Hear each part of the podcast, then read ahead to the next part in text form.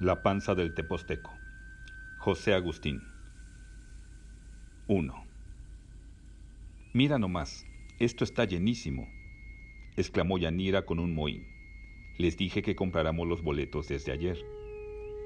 Sí, qué barbaridad, dijo el gordo Thor, bufando. Los seis muchachos acababan de llegar a la terminal de autobuses del sur, que se hallaba infestada de paseantes. Es por el puente, explicó Erika, con aire serio. Los días están muy bonitos y todos dicen, vámonos de la ciudad. Híjole, deslizó Alain, ¿habrá boletos? Los seis se miraron y caminaron con prisa, cargando sus maletines, entre la muchedumbre que hacía largas colas en cada mostrador. Homero iba hasta atrás, oyendo su Walkman. Llegaron a un extremo de la terminal, donde se vendían los boletos de los omnibuses Cristóbal Colón. ¡Chin! exclamó Yanira. ¡Mira qué cola! Sí, está larguísima, dijo Erika. Hay que formarse mientras preguntamos a qué horas están saliendo los camiones. Selene, tú fórmate, indicó a la niña más pequeña del grupo, de ocho años de edad. ¿Yo? ¿Solita? preguntó Selene, viendo el gentío. Yo me quedo con ella, avisó Thor. Yo la cuido. Yo te cuido, manita. Selene asintió satisfecha y procedió a desenvolver un chicle. ¿Quieres? le dijo al gordo. Claro. Yo voy a preguntar a qué hora salen los camiones, dijo Alain. No, yo voy, asentó Erika. Vamos los dos, concluyó Alain. Ambos avanzaron entre la gente que hacía cola y lograron llegar al mostrador. ¿A qué horas salen los autobuses a Tepoztlán? terminó de decir Erika, quitándole la palabra a Alain. A las doce y media, respondió Osco, el dependiente, sin verlos. ¿A las doce y media? repitieron a coro Erika y Alain asombrados. O más tarde, si no se forman ahorita, repitió el empleado. Fórmense chamacos, porque luego se suspenden las corridas y ya no van a poder salir. Pero si apenas son las ocho de la mañana, faltan tres horas para las doce y media, se quejó Erika. Cuatro horas, corrigió Alain. Fórmense si quieren, escuincles. Erika y Alain regresaron, con paso lento, a la cola donde se hallaban los demás. ¿Qué creen? empezó a decir Alain. Hay boletos hasta las doce y media, concluyó Erika. Hasta las doce y media, repitió Thor, incrédulo. No se hagan los chistosos. No es chiste. ¿Qué hacemos? intervino Erika. Si esperamos aquí cuatro horas, vamos a llegar a Tepos quién sabe cuándo. A las dos de la tarde, precisó Alain. ¿Cuatro horas? repitió Thor. ¿Qué hacemos? insistió Erika desazonada. Vamos a hablarle a mi papá, propuso Thor. Me dijo que le habláramos si teníamos problemas. Ay, el bebé, dijo Erika. No puede hacer nada sin su papito.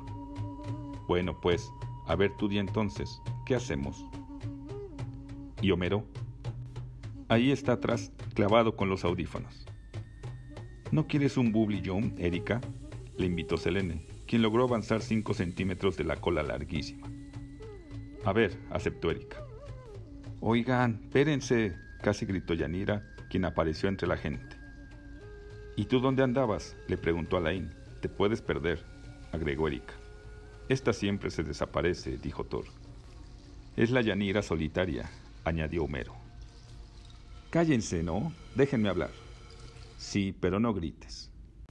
Miren, en lo que ustedes estaban paradotes, yo ya fui y averigüé lo que vamos a hacer. Todos se le quedaron mirando unos instantes y Yanira se hinchó de satisfacción al verlos muy atentos. ¿Cómo, pues?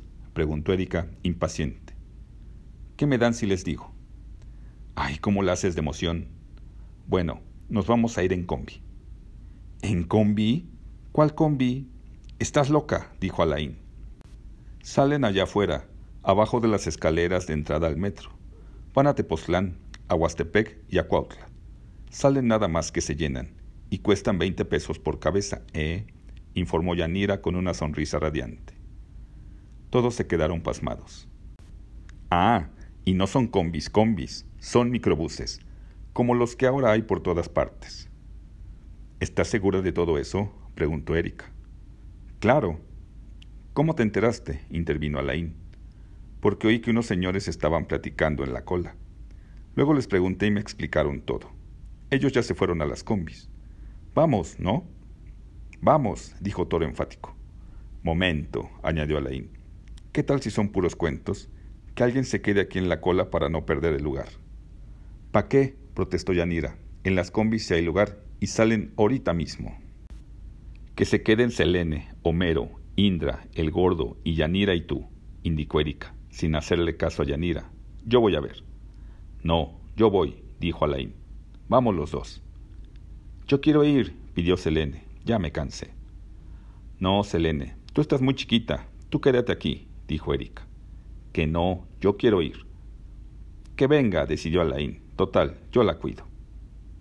Erika suspiró resignada. Alain tomó a la niñita de la mano y los tres se deslizaron entre la muchedumbre en dirección de la calle. Siguen llegando, ¿te fijas? comentó Alain. ¿Por qué hay tanta gente, Alas? le preguntó Selene. Es por el puente, explicó Alain. ¿Por qué? Ay, Selene, ¿no te explicaron en la escuela? preguntó Erika impaciente.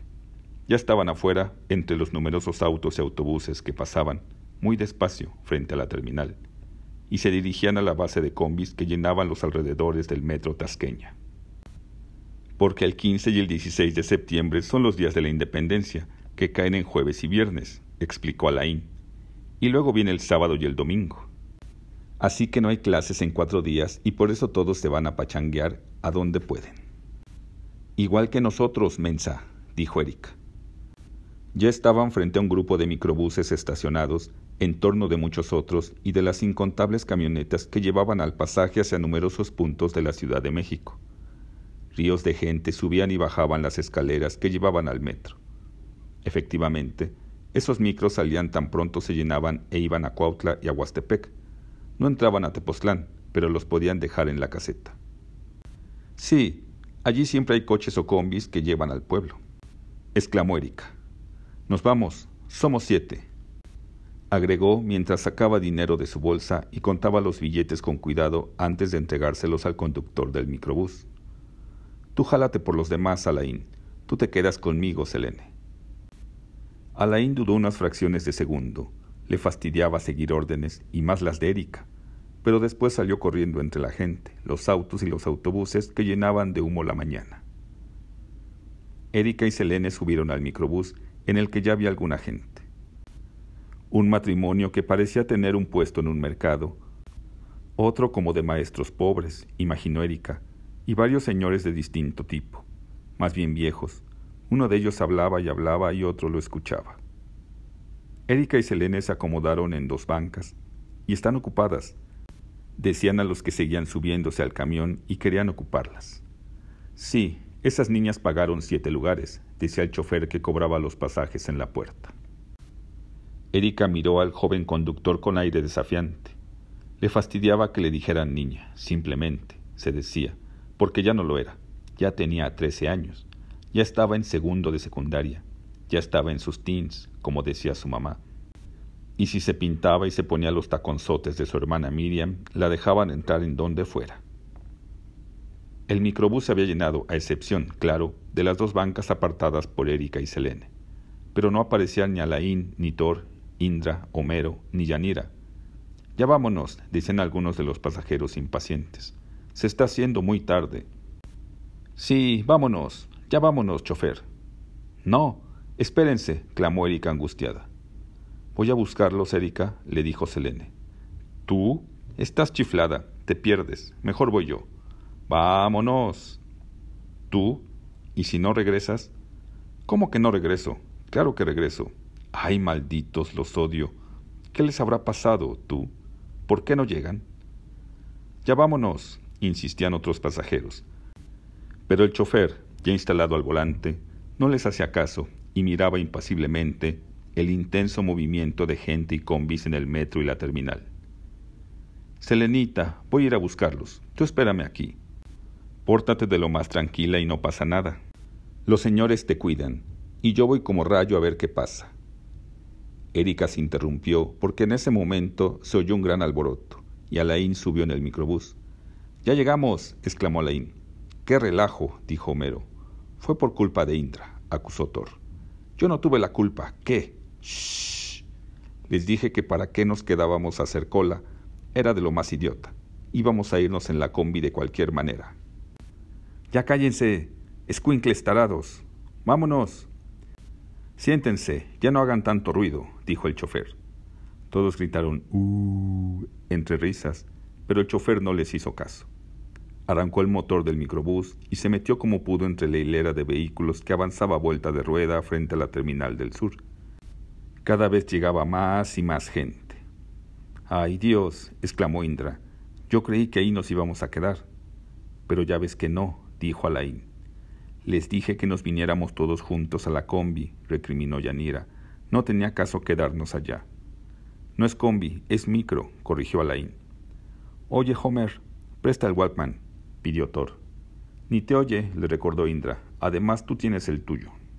Sí, pero está guardado. Bueno, ¿y por qué tardaron tanto? ¿Se puede saber? preguntó Erika. Y además el suyo está más picudo.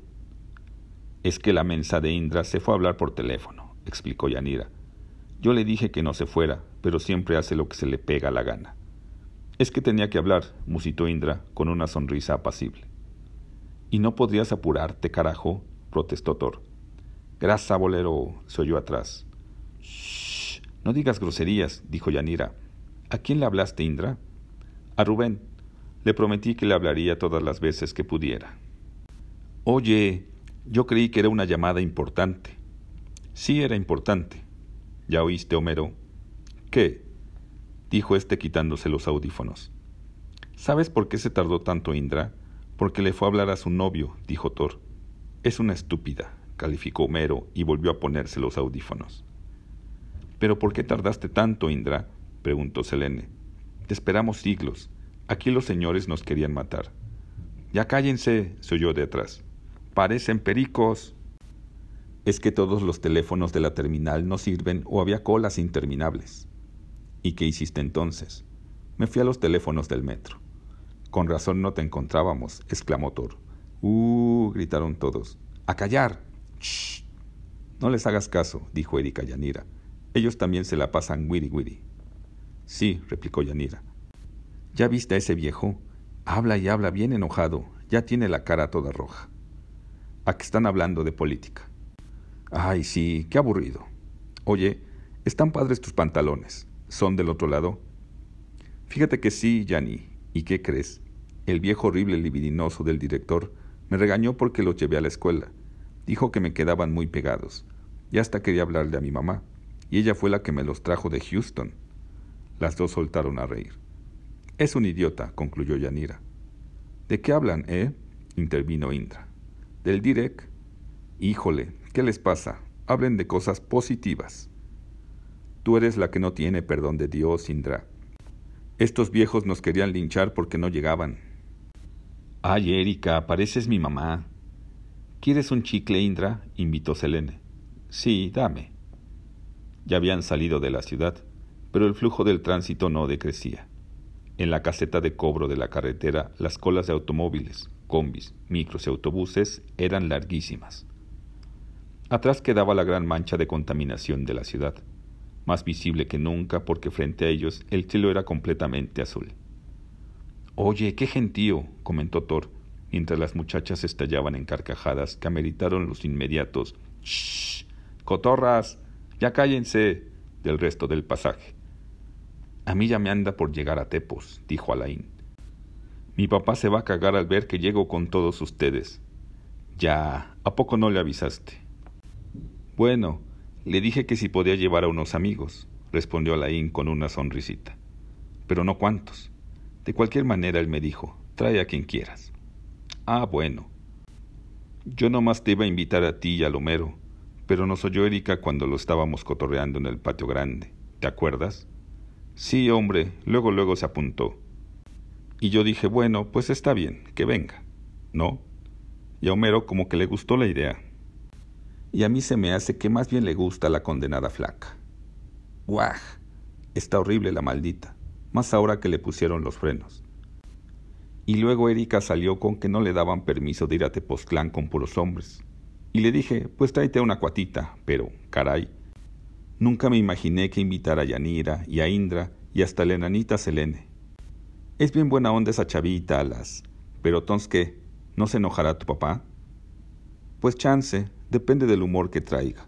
Si está de buenas, perfecto. Pero si no, de cualquier manera no hay problema. Porque se encierra en su estudio y no lo ve ni mi mamá. ¿Y tu mamá? Ella se fue ayer. No quería que nos viniéramos solos, porque dice que estamos muy chicos todavía. Ya sabes, toda esa payasada. Pero yo le dije que no pasaba nada, que era facilísimo tomar el autobús para ir a Tepos. Total, no se quedó muy contenta, pero tenía que irse desde ayer porque tenía que ver a una señora que hace limpias. ¿Una qué? Una bruja. ¿A poco no has visto ni una? ¿Una bruja? ¿Estás loco o qué, cuate? ¿Tú sí has visto brujas? En Tepos hay un chorro, pero bueno, no son como las de las caricaturas, ¿no? Con escobas y toda la cosa. Son más bien unas señoras indias que te pasan ramas y huevos y cosas por todo el cuerpo y mientras están rece y rece. ¿De veras?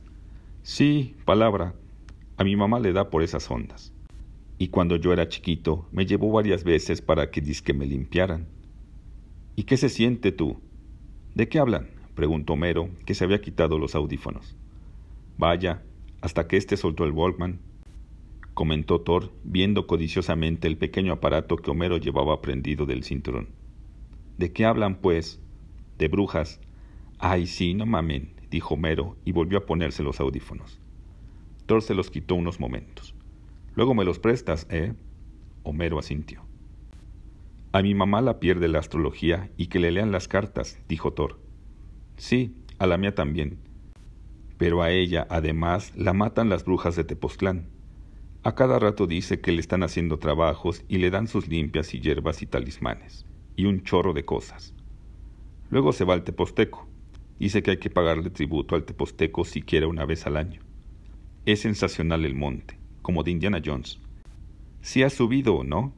Claro, güey, contigo. Al rato nos lo echamos, ¿no? Juega, pero antes jugamos con el Nintendo. Me prestaron unos juegos sensacionales. Oye, pinche gordo, todo el tiempo te la pasas con los juegos y ahora que sales al campo te la vas a querer pasar encerrado. Estás mal de la cabeza, Héctor. Me llamo Thor. Sí, pues. Está bien. Subimos primero al Teposteco y luego te enseño los inconcebibles laberintos de Borges. Es la pura buenísima onda. Homero también trae otros juegos, pero son los de siempre. Suave. Mi mamá no me quería dejar venir, por las calificaciones que han estado que olvídate, y que no le gusta que ande solo, y menos si es con otros chavos, y todavía menos si hay niñas. Echó pestes de tu mamá y de tu papá porque nos dejaban solos. Uh, ¿qué tiene de malo?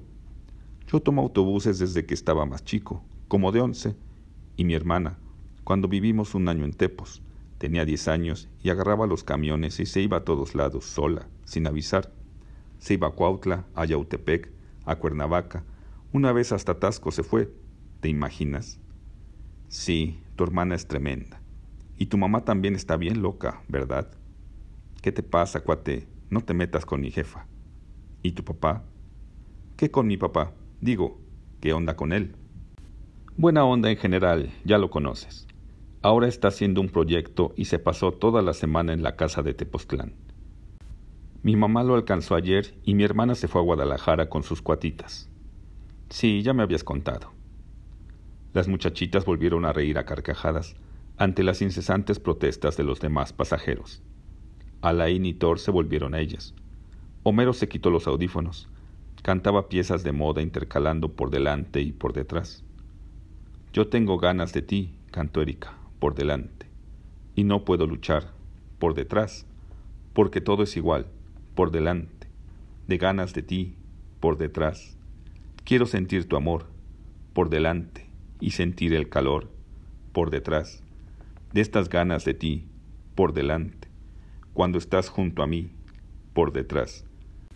Esa está muy mandada, ¿no? protestó Yanina. Canten algo más tranquilo, ¿no? El himno, propuso Homero entre risas. Todas son iguales, sentenció Indra. Apa letritas, dijo Thor.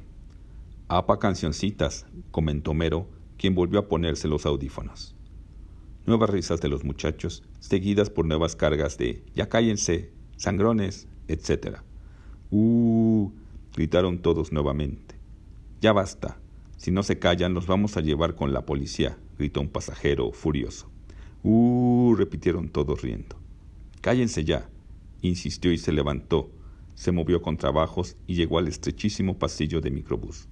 O se callan o les doy de cinturonazos, bramó. Siéntese o se va a caer, le dijo Homero. Por favor, siéntese, dijo el chofer. ¡Uh! exclamaron los muchachos cuando el furibundo pasajero, dificultosamente, volvió a su lugar, refunfuñando. Pero después bajaron la voz. ¿Falta mucho, Erika? preguntó Selene. No tanto. Ya pasamos tres Marías, respondió Alain. Cómete una manzana. Sí. ¿Quién se quedó con los sándwiches? preguntó Indra.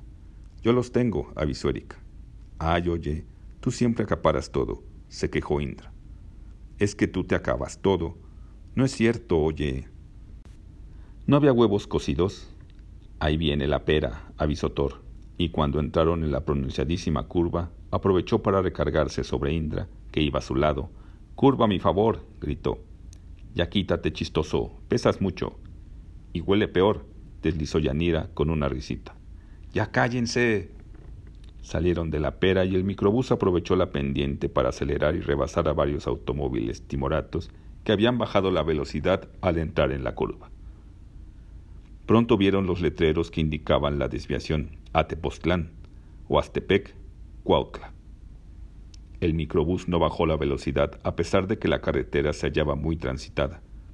A esas horas de la mañana el bosque de pinos brillaba, alegre, por la nitidez del aire y el brillo del sol, que se perfilaba ya hacia lo alto. Ni cuenta se dieron cuando el microbús se detuvo en la caseta de Tepoztlán.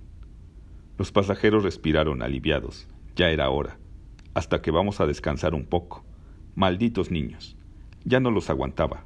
Decían, a excepción, observó Erika, del hombre que discutía de política y que no había parado de hablar desde que salieron de la terminal en la Ciudad de México. Ahora está más enojado, pensó al bajar de un brinco del microbús.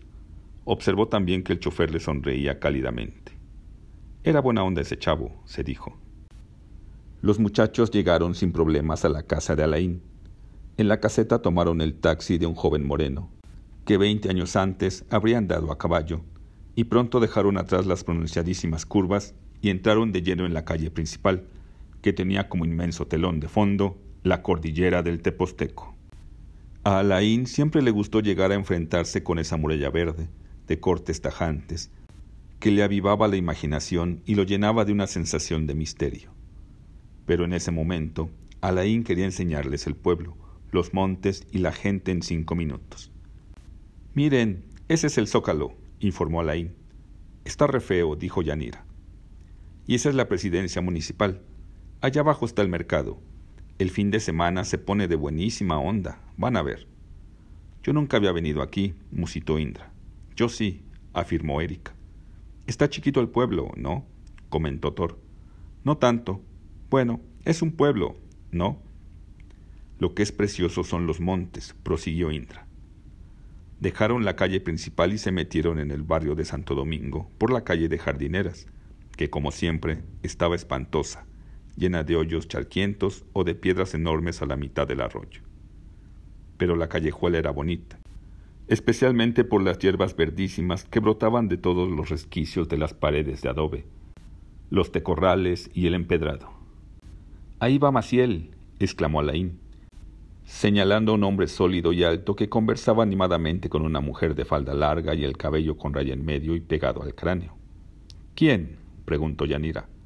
Es un pintor que vive aquí en Tepoztlán, informó Alain. Pinta unos cuadros gigantes con negras en hamacas.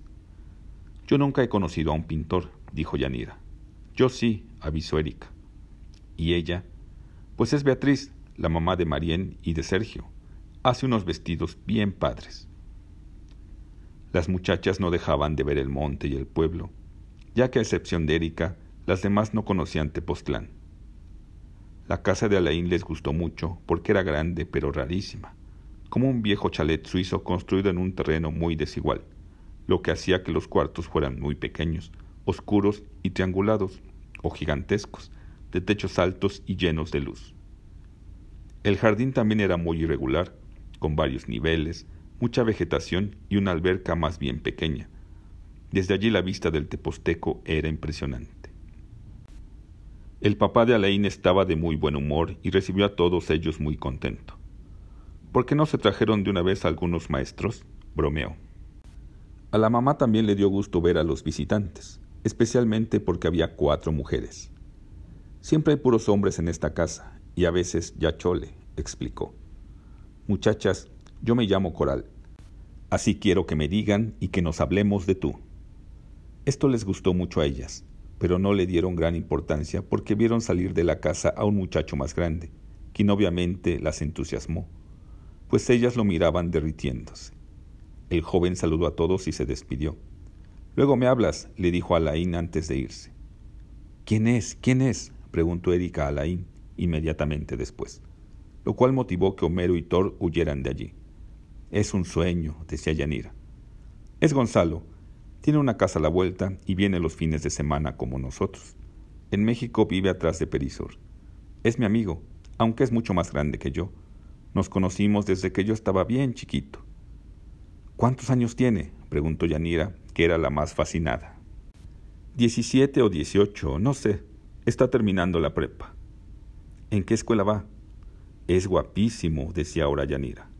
Sí, pero olvídate, te lleva cinco años. Nunca te va a pelar, replicó Erika. Bueno, al menos no se aburren, dijo Coral. La mamá de Alain, quien traía una charola con vasos de agua de papaya. Vengan, agregó a las mujeres, les voy a decir cómo se van a acomodar. Los niños se quedan en tu cuarto, le indicó a su hijo.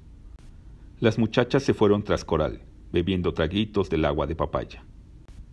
¿Y dónde están estos cuates? Se dijo Alain, viendo en todo su derredor. Ah, claro, pensó después. Se fue directo a su cuarto, y allí, en efecto, encontró a Homero y a Thor metidísimos con los juegos electrónicos, cuya calidad visual era endiablada. Pero claro, carajo, me imaginé que aquí me los encontraría. Tú retas, dijo Thor sin despegar la vista de la pantalla. A este llamero me lo fumico canturreó sin despegar la vista de la pantalla. Fuera tan fácil, comentó Mero. Es un baboso este gordinflas, pobrecito. Alain se dio cuenta de que Thor y Homero estaban metidísimos en el juego de los contras y que ni caso le hacían. Sonriendo, se acomodó en la cama transversal a las literas y vio, más allá de las espaldas de sus amigos, la pantalla escondida, y pronto se hallaba bien contento viéndolos jugar hasta que les avisaron que ya estaba la comida y que se lavaran. Después de comer y de lavar sus platos, los muchachos decidieron subir al teposteco. Espérense, dijo Alain, voy a llamar a Pancho. Él es de aquí y se conoce el monte como nadie. Es el amo de la montaña, exclamó con auténtica admiración. De veras, agregó después, al ver que todos lo miraban sorprendidos. Vamos nosotros solos, dijo Erika. ¿Para qué queremos guías? Tú ya conoces el monte, ¿no? Bueno, sí, pero no como Pancho. Además, es bien fácil, insistió Erika. Yo ya he ido y hay un caminito perfectamente claro. Hasta arriba tienes que subir por una escalera de metal. ¿Y quién es Pancho? preguntó Yanira. Ha de ser el hijo de una lavandera o algo así, dijo Erika. Mira, Erika, si te gustó mi amigo Gonzalo, replicó Alain de lo más pícaro, cuando veas a Pancho se te van a caer los chones. Los dos son amiguísimos y cuando andan juntos los fines de semana acaban con el cuadro. ¿De veras? Sí, yo lo conozco, dijo Thor. Es un sueño, agregó imitando a Yanira. Nadie discutió más ante la contundencia del argumento. Thor y Alain se hicieron gestos burlones entre ellos y caminaron por la estrecha callejuela hasta que llegaron a un puente que cruzaba un arroyo, en ese momento abundante. Grandes árboles se alzaban allí. Lo cruzaron y llegaron a un tecorral con caballos y vacas, en cuyo fondo, entre árboles, se alzaba una casita de adobe. ¿Aquí vive? preguntó Yanira. ¡Pancho! ¡Pancho! gritaba Alain. Es el hijo de la lavandera, dijo Erika. No, es hijo de la señora que hace las limpias, corrigió Alain, de lo más sonriente. Ay, maldito, deslizó Yanira. ¿A poco esa señora es la bruja? preguntó Thor. ¿Una bruja? No les hagas caso, Selene. De la casa salió un muchacho de trece años, moreno y de facciones indígenas, de tenis y pantalón vaquero. ¡Alas! exclamó al ver a Laín. ¿Acabas de llegar? Vamos a subir al Teposteco. ¿Vienes? ¡Ora! Mira, te presento a mis cuates de México. Yanira, Selene, Indra, Homero. A Thor ya lo conoces, y a Erika. ¿Qué hubo, Pancho? dijo Thor. Les estaba diciendo a las muchachas que tú estabas guapísimo. Qué chistoso, replicó Pancho seco. Pues yo sí lo veo guapo, comentó Indra, plácida, con miradas apreciativas. Vámonos, exclamó Alain, y se echó a correr. Todos corrieron tras él, incluyendo a Erika, que también gritó Vámonos. Subieron casi corriendo las empinadas escaleras de piedra construidas por los toltecas muchos siglos antes, entre el agua que caía por todas partes y la vegetación de un verdor que se les echaba encima.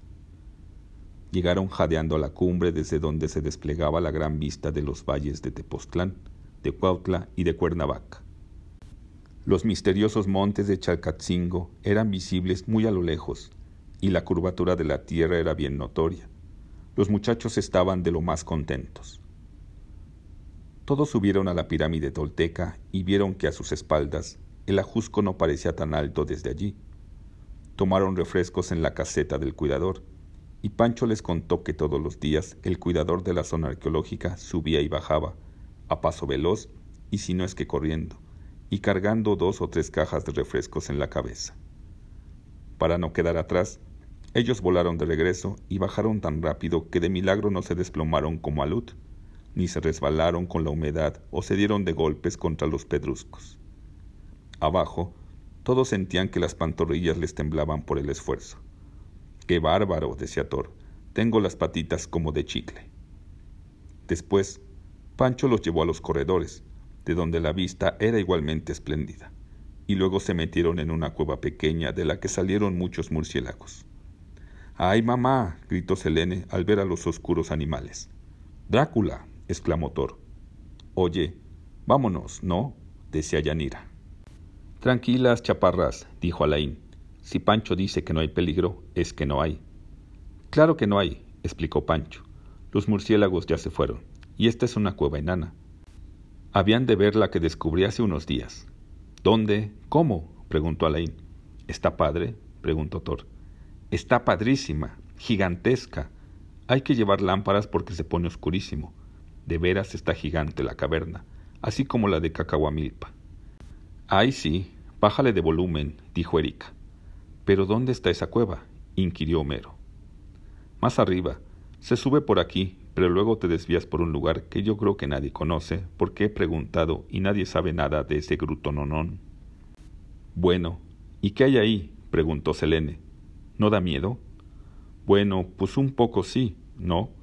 Pero vamos varios, y yo puedo llevar un machete. ¡Chin! exclamó Thor. Como no me traje el rifle de mi papá. Es tipo Terminator, con mira de láser y toda la cosa. Está queridísimo. Cálmala, cuate. Este luego luego se cree Rambo. Sí, es Thor el bárbaro. Es puro buey. Pero no es peligroso, insistió Yanira. No, hombre, ¿por qué? Nomás está oscuro, pero llevamos lámparas o hacemos unas teas. Mi papá tiene una lamparota sensacional, que nos la preste, dijo Alain. Bueno, pues, vamos, dijo Homero. No, hoy no, replicó Pancho. Ya se va a oscurecer al rato. Mejor vamos mañana, temprano, después de desayunar, y la exploramos a todo dar hasta la hora de la comida. Llevamos cosas de comer y hacemos picnic, propuso Erika entusiasmada. Sí, hacemos unos sándwiches, accedió Yanira. Sí, vamos.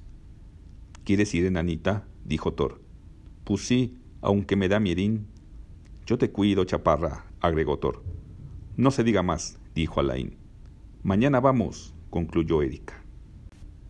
Regresaron a gran velocidad por la callejuela Niceto Villamar y al llegar a la casa se toparon con la noticia de que la mamá de Alain tenía que ir con la mamá de Pancho porque la noche anterior no se pudo terminar la limpia. Todos los muchachos se interesaron al instante y Alain, muy ufano, les contó un poco de las limpias y las brujas y brujos de Tepoztlán. Erika se entusiasmó más que nadie y pidió que ella también la limpiaran. ¿Y tú para qué, muchacha? comentó Coral. Si tú estás bien chiquita, tú estás limpia. ¿O no?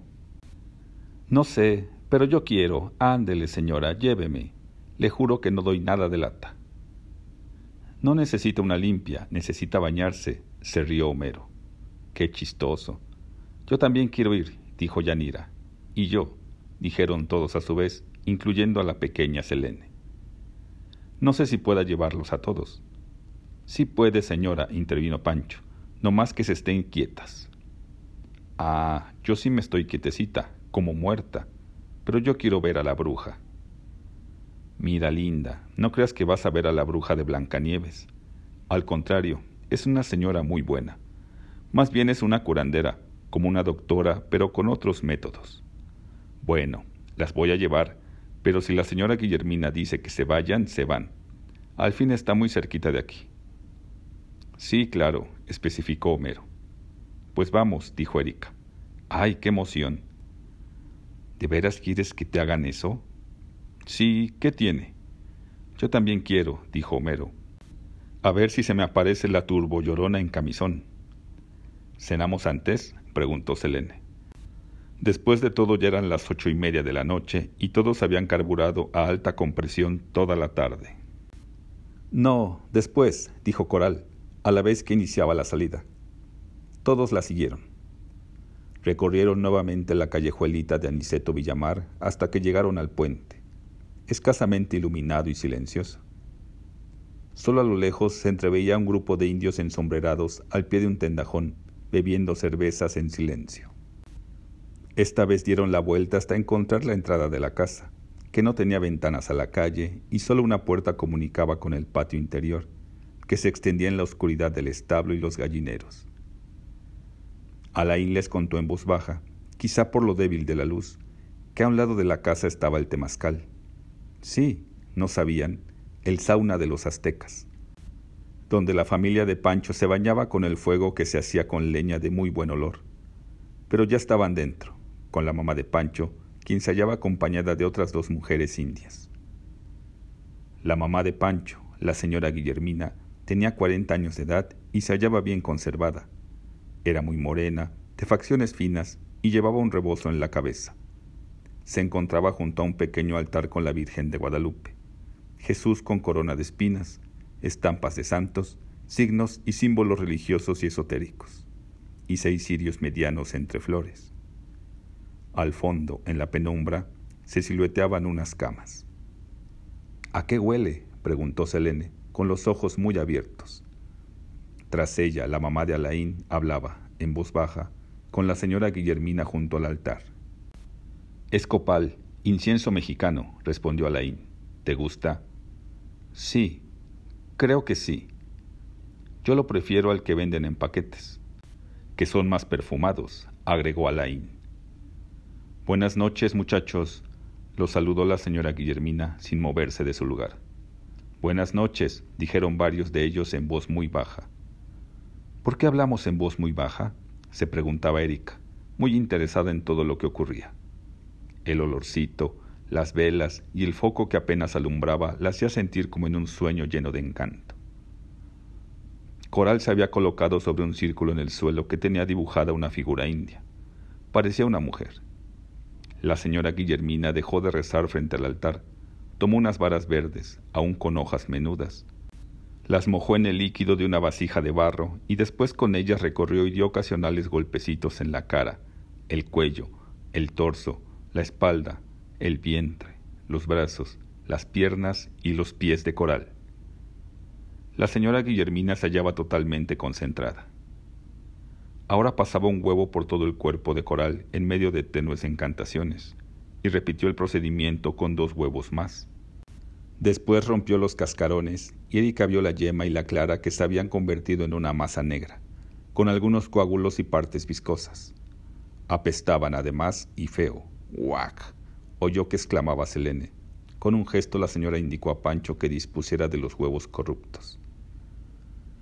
Pero después Erika se quedó pasmada, con el corazón latiéndole con fuerza, porque la señora Guillermina había tomado una tela blanca, fina, muy delgada, y la puso por la cara de Coral, y al ir limpiándola, La tela se fue enrojeciendo hasta que pronto empezaron a caer gotas de sangre y nuevos coágulos. ¡Ay, buey! musitó Thor. ¿Pero cómo? susurró Selene. ¡Shh! le dijo Indra, boquiabierta. Erika era toda atención. Sentía el silencio como algo denso, tenso, con vida, misterioso, peligroso, emocionante. Los demás estaban atentos, muy impresionados por la penumbra, el olorcito del incienso y los ritos de la curandera. La señora Guillermina estaba totalmente concentrada, como en trance. Respiraba con pesadez. Coral, muy seria, no parecía sufrir para nada. La curandera pasó varias telas por los brazos y las piernas, y todas quedaron empapadas, goteantes de sangre. Finalmente volvió a rociar el cuerpo de Coral con el agua fragante de la vasija que recogía con las finas ramas. Rezó una especie de letanía al hacerlo y, por último, le dio a Coral un jarro con el té que sirvió de una ollita. Coral lo bebió a traguitos, aún instalada en el estado de ánimo que le había dejado la limpia. Pero casi tiró el jarro al oír. Yo quiero, por favor, yo sigo, yo primero, por lo que más quiera, plañó Erika con tal intensidad que sorprendió a todos. Calmada, Erika, musitó Alain junto a ella. Tú déjame. Yo quiero, señora. Yo, yo, insistía Erika, casi lloriqueando. No chilles, Erika, dijo Indra. Ay, Erika, añadió Yanira. Pero es que yo quiero, oye. Coral miró a la señora Guillermina, quien negó con la cabeza. Otro día, niña. Esta vez solo estaba preparada mi limpia, dijo Coral a Erika. Además, quedamos en que se iban a estar quietecitas y que si la señora Guillermina decía que no, pues no, ¿verdad? Piénsalo bien, niña, le dijo la señora Guillermina. No te dejes llevar por tus arranques. Pero si después lo quieres y de veras lo necesitas, mañana en la noche te limpio. Pero entiende primero que esto no es un juego y se hace cuando Dios quiere y cuando hace falta. Sí, sí quiero. Mañana vemos, dijo Coral en tono práctico. Esa noche todos se hallaban muy excitados. Pancho se quedó a pasar la noche con ellos, para ir al monte temprano. Primero en el jardín, junto a la alberca, platicaron, impresionados, sobre la limpia. Luego jugaron a las cartas un rato hasta que se aburrieron y pasaron a las preguntas indiscretas. Pero como estaban a punto de pelearse, mejor hicieron palomitas y se pusieron a ver películas vía parabólica. Solo que las entendían a medias, a excepción de Homero y Alain, pues no tenían subtítulos en español. Además de que todos arrebataban el control remoto y se la pasaban cambiando de canales. Finalmente, ellos se fueron a su cuarto, a los juegos electrónicos, y las muchachas al suyo, a platicar entre carcajadas que se oían en toda la casa. Ya cállense, tuvo que gritar el papá de Alain.